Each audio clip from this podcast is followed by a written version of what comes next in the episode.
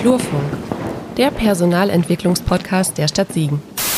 Mit Michaela Schmidt, Eckhard Dietzemann und Florian Rubens. Hallo und äh, diesen schönen neuen Podcast machen wir drei. Wir stellen uns am besten erstmal vor. Ladies first, würde ich sagen. Ja, mein Name ist Michaela Schmidt. Ich bin Personalsachbearbeiterin und stellvertretende Personalentwicklerin der Stadt Siegen und freue mich auf jeden Fall, hier mit dabei zu sein.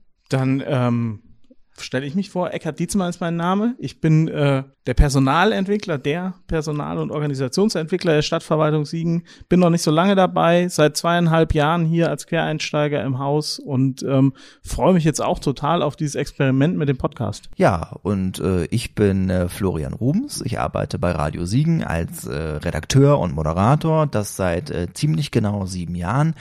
Ja, und immerhin schon seit zwei Jahren mache ich auch Podcast, und zwar den Lauschbuben-Podcast mit dem äh, lieben Kollegen äh, Lukas Federhen. Äh, macht mir sehr viel Freude und dementsprechend bin ich so ein bisschen die Brücke in dieses Medium. Denn das war ja eure Idee, sowas zu machen. Ähm, ja, warum eigentlich? Genau, wir hatten die Idee, einen Podcast zu machen, weil wir festgestellt haben, äh, es gibt viele, viele Inhalte, die wir gerne kommunizieren möchten, ins Haus, aber auch ähm, äh, aus den Mauern des Rathauses heraus.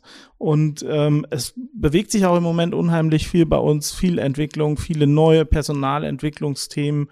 Und wir haben festgestellt, die klassischen Kommunikationswege tragen nur zum gewissen Teil. Und wir wollen aber gerne alle Kolleginnen und Kollegen erreichen, auch insbesondere die, die keinen Bildschirmarbeitsplatz haben. Und da haben wir uns gedacht, okay, Podcast ist ein, ist ein zeitgemäßes Medium, kann man Inhalte auch ein bisschen lockerer transportieren, als wenn man da ein langes PDF schreibt, das andere lesen müssen.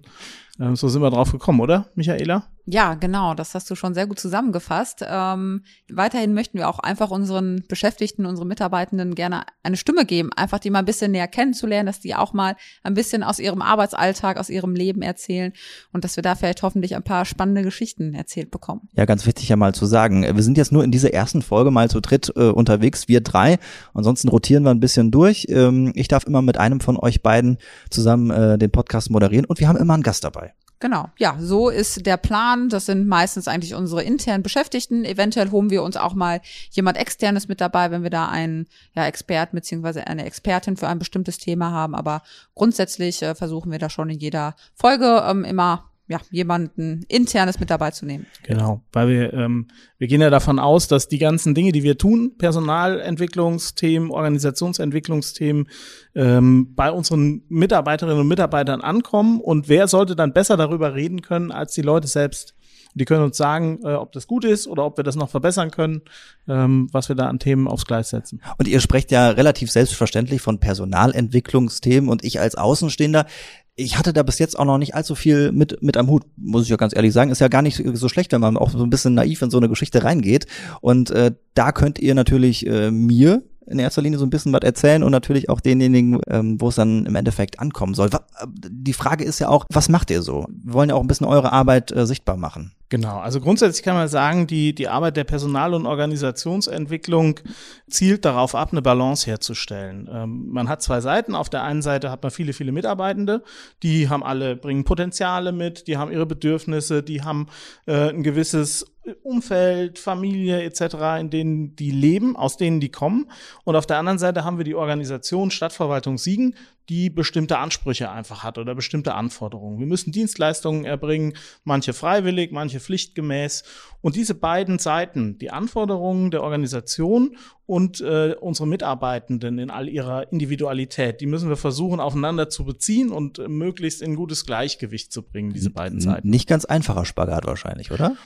Nee, mit Sicherheit nicht. Und wir haben uns da viel zu einfallen lassen. Es gibt ein, äh, auch ein Konzept äh, für Personal- und Organisationsentwicklung. Ähm, Michaela, vielleicht willst du ein paar Sachen rausgreifen, äh, was wir genau thematisch machen? Mhm. Genau, also grundsätzlich lässt sich das in sechs verschiedene Teilbereiche unterteilen. Das ist zum Beispiel einmal die lernende Organisation, Werdegangsmanagement, Führungskräfteentwicklung, New Work, Rekrutierung und nachhaltiges Personalmanagement. Äh, kannst du wahrscheinlich nicht unbedingt was mit anfangen wir können das ja gerne mal durchgehen. Werdegangsmanagement. Was, was bedeutet das?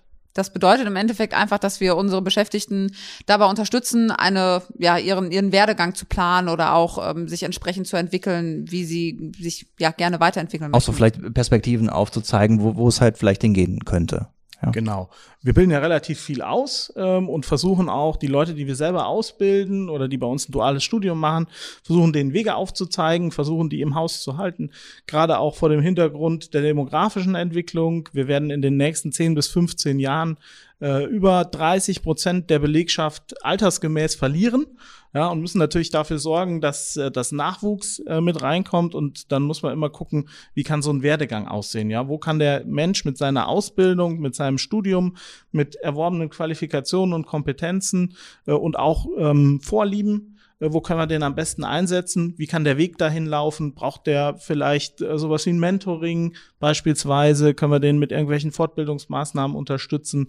Das alles ist dann im Feld Werdegangsmanagement beinhaltet und es geht tatsächlich darum, diesen Werdegang zu begleiten. Da muss man die Leute aber auch ziemlich gut kennen eigentlich, oder? Um, da, um das leisten zu können. Also ihr seid äh, viel in Kontakt mit den Kollegen, höre ich so raus. Ja, genau, wobei man sagen muss, wir haben knapp 1500 Beschäftigte bei uns.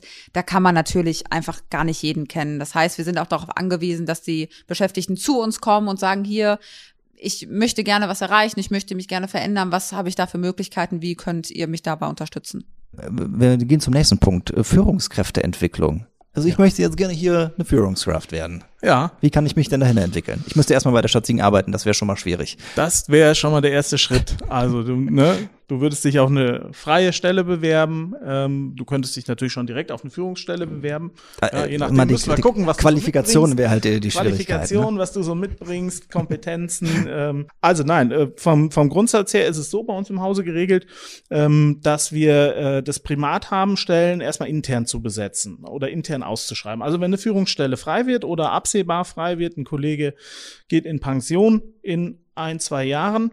Da versuchen wir frühzeitig eben äh, eine Stelle auszuschreiben, ja, und äh, zu definieren, was, was braucht der Nachfolger. Und ähm, äh, wir versuchen dann äh, zum einen schon Nachwuchskräfte zu entwickeln, indem die Führungskräfte Qualifizierungen besuchen, sodass die schon fit gemacht werden, sich auf so eine Stelle zu bewerben.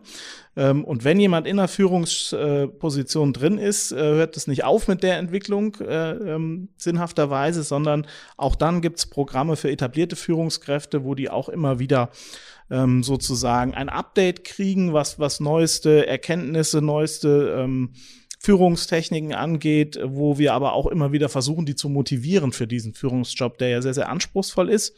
Aber gerade die Führungskräfte, äh, und deshalb haben die auch ein eigenes Kapitel mhm. sozusagen im Personalentwicklungskonzept, sind ja ganz zentrale Multiplikatoren im Haus. Ne? Die ja. müssen die, müssen die Kolleginnen äh, mitnehmen, äh, müssen dafür sorgen, dass, äh, dass die Aufgaben angemessen erledigt werden. Also das sind anspruchsvolle Jobs und die muss man eben besonders qualifizieren. Die Leute. Ich, ich frage gerade mal ganz naiv weiter, was muss eigentlich so eine Führungskraft können? Das kann man eigentlich so gar nicht genau beantworten. Das kommt natürlich grundsätzlich erstmal auf die, auf die Stelle an. Das heißt, es gibt natürlich immer stellenbezogene Kompetenzen, die vorhanden sein müssen. Aber es gibt natürlich Kompetenzen, die jede Führungskraft äh, mitbringen sollte. Das ist zum Beispiel ähm, gutes Konfliktmanagement, das ist ähm, Einfühlungsvermögen den Beschäftigten gegenüber. Ähm, das ist ja, in den meisten Fällen natürlich auch ein Organisationsmanagement, äh, Organisationstalent. Natürlich muss man die Arbeit koordinieren, die Beschäftigten müssen in irgendeiner Art und Weise koordiniert werden. Ähm, ja, von daher, also ist, das sind jetzt so, die mir jetzt ad hoc einfallen würden, aber man muss natürlich dann auch immer speziell ähm, auf die Stelle gucken, auch wie viele Beschäftigte sind unter einem dann ähm, angegliedert, äh, wie groß ist die Abteilung, die Arbeitsgruppe, die man leitet. Ähm, aber sowas versuchen wir dann eben auch in diesen Führungskräfteentwicklungen denen beizubringen oder denen zu vermitteln. Kommen wir zu einem Teilbereich, den ihr eben genannt habt, wo ich äh, am meisten Fragezeichen hatte. Ein englischer Begriff, New Work, neue Arbeit. Was heißt das? Genau, neue Arbeit. Ich habe mal, als ich angefangen habe, 2019, habe ich in meinem Büro äh, so ein Flipchart gemacht und da tauchten so ein paar Stichworte auf, äh, unter anderem auch äh, New Work. Und dann kam, äh, kam ein älterer Kollege in mein Zimmer, äh, total nett, äh, angenehmes Gespräch, guckte auf das Poster und sagte dann irgendwann, ey, was ist das denn hier mit dem New York? So, und ähm, da, da ist mir nochmal klar geworden, okay, das ist erklärungsbedürftig möglicherweise. Ähm, hinter New Work äh, versteckt sich eben, äh, verstecken sich neue Arbeitsformen. Und, und ganz, ein ganz zentrales Element ist das mobile Arbeiten, was wir jetzt seit anderthalb Jahren anbieten, ähm, was natürlich in der Pandemie und in den Lockdowns sehr exzessiv genutzt worden ist, wo wir aber jetzt auch in Regelbetrieb äh, übergehen, äh, bei dem ja von 800 Büroarbeitsplätzen ähm, stand jetzt um die 300 mobil arbeiten werden, also zeitweise äh, oder bis hin zu ganz, aber das sind die wenigsten Fälle, aber so immer ein bis drei Tage nicht äh, im Rathaus arbeiten werden. So und alles, was was eben da drum herum passiert, ähm, gehört zu New Work. Auch das Thema, wie gehen wir denn zukünftig mit Räumen um? Wenn so viele Arbeitsplätze zeitweise frei werden, haben wir nicht die Möglichkeit, die nicht einzusparen, aber andere Raumarrangements zu finden, die den Bedürfnissen äh, der Mitarbeitenden eher entgegenkommen. Sehr spannendes Feld auf jeden Fall. Also so ein bisschen, ein bisschen Heimarbeit, da war ich jetzt äh, bei uns auch äh, eigentlich ganz angetan, als das äh, mal ging. Aber ersetzt ja nicht so ein bisschen den persönlichen Kontakt äh, am Flur, mal einen Kaffee trinken, aber das ist auch gar nicht damit gemeint wahrscheinlich, ne? Also, dass man das äh, komplett außen vor lässt. Nee, auf gar keinen Fall. Also die meisten, die den Antrag gestellt haben, wollen auch, ja, so zwischen, Eckert hat es gerade schon gesagt, so ein bis drei Tage. Ja. Das heißt, dieser persönliche Austausch ist auf jeden Fall da. Ganz wichtig. Ist den Kollegen wichtig und ähm, äh, jetzt kann man ja fragen, okay, die wissen jetzt, das haben die in der Pandemie gelernt, welche Teile ihrer Arbeit sie durchaus mobil äh, mhm. ausführen können und diejenigen, die das möchten, die können das. Da haben wir ein Regelwerk dazu, eine Dienstvereinbarung. Und jetzt entsteht die Frage, was, wofür brauchen wir denn aber jetzt diese Rathäuser noch? Ja, neben mhm. dem, was auf der Hand liegt, Kundenkontakt abarbeiten zum Beispiel. Ähm, und jetzt kann man ja auch umdenken und sagen, ja, dann haben wir jetzt die Möglichkeit, wesentlich bessere Räume für diesen Austausch zu mhm. finden als unsere Einzelbüros bisher. Und das sind alles so Überlegungen, äh, die dann in diesem Feld New Work äh, aufgehoben sind. Da werden wir auf jeden Fall in einer der nächsten Folgen noch ein bisschen weiter einsteigen. Lasst uns noch zur Rekrutierung kommen. Also ist ja vor allem interessant für diejenigen, die jetzt vielleicht von außen auch zuhören. Ne? Es ist ja, ja. auch ein, ein, Teilbereich, wo ihr euch drum kümmert, dass vielleicht der ein oder andere sagt, Mensch, die Stadt Siegen, attraktiver Arbeitgeber. Absolut, das ist ja dein Thema, Michaela. ja, genau. Ja, Fachkräftemangel muss ich, glaube ich, hier nicht noch weiter erklären. Auch wir sind natürlich davon betroffen, ähm, haben teilweise Probleme, Stellen zu besetzen, beziehungsweise es wird einfach immer schwieriger. Und da müssen wir uns natürlich auch mal gucken, wie können wir uns da neu aufstellen, wie können wir die Leute dafür begeistern, bei uns bei der Stadt Siegen zu arbeiten. Man muss allerdings dazu sagen, für Quereinsteiger ist es tatsächlich nicht immer so einfach, weil wir sind nun mal öffentlicher Dienst. Wir haben hier andere Rechtsvorschriften, wie jetzt zum Beispiel in der, in der privaten Wirtschaft, wenn man als Industriekauffrau oder Bürokauffrau oder Mann arbeitet.